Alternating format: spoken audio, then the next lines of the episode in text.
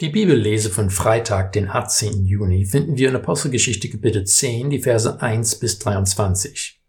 Dieser Text gehört zu jenen, die in diesem Zusammenhang zu lang sind zu lesen, aber die verschiedenen Teile greifen ineinander über, dass es auch wenig Sinn macht, ein paar Verse daraus zu lesen und nur darüber zu reden. Daher werde ich versuchen, die Ereignisse zusammenzufassen, aber das kann nicht als Ersatz dienen, dass du selber den Text durchliest.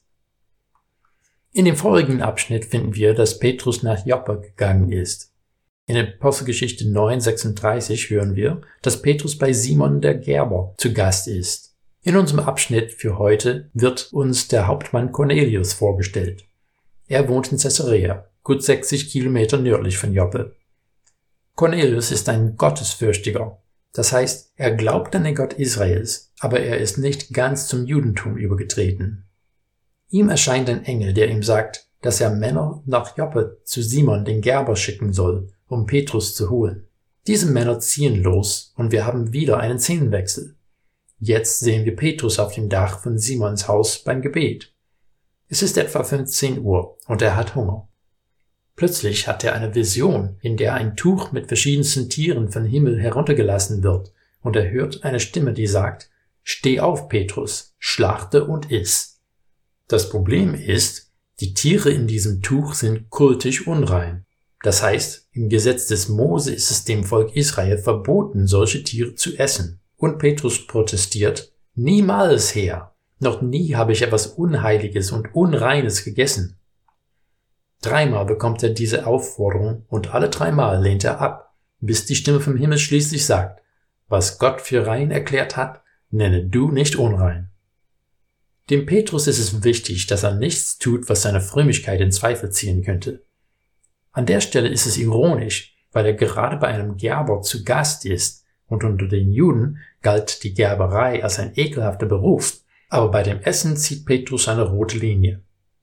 Gott sagt ihm, dass er nicht das für unrein erklären soll, was Gott für rein erklärt hat. Hier geht es natürlich um viel mehr als nur das Essen. Zum Abschluss unseres heutigen Abschnitts kommen die Männer von Cornelius, um Petrus nach Caesarea zu holen.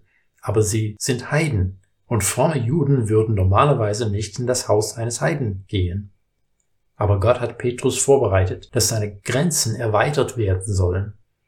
Durch die Vision hat Gott Petrus auf die Begegnung mit Cornelius vorbereitet. Dort wird Petrus wieder von den Ereignissen überwältigt sein. Denn bis dahin passt es bei keinen der leitenden Männer der Jesusbewegung ins Bild, dass der Heilige Geist auch auf Heiden herabkommen könnte. Aber genau das ist passiert. Ich bin in einer Tradition groß geworden, in der Alkoholkonsum und Tabakgebrauch beide völlig tabu waren. Ich habe Christen kennengelernt, die bestimmte Musik kategorisch abgelehnt haben.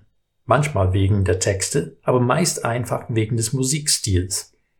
Oft werden gute Ratschläge zu gesetzlichen Vorschriften ausgebaut. Unsere Traditionen können sehr wertvoll und bereichernd sein, aber oft sind wir auch in Gefahr, dass sie zu Gesetzmäßigkeiten erhoben werden. Es ist immer wieder schwer, unsere Annahmen und Vorstellungen vom Glauben auf den Prüfstand zu stellen, aber es ist auch notwendig.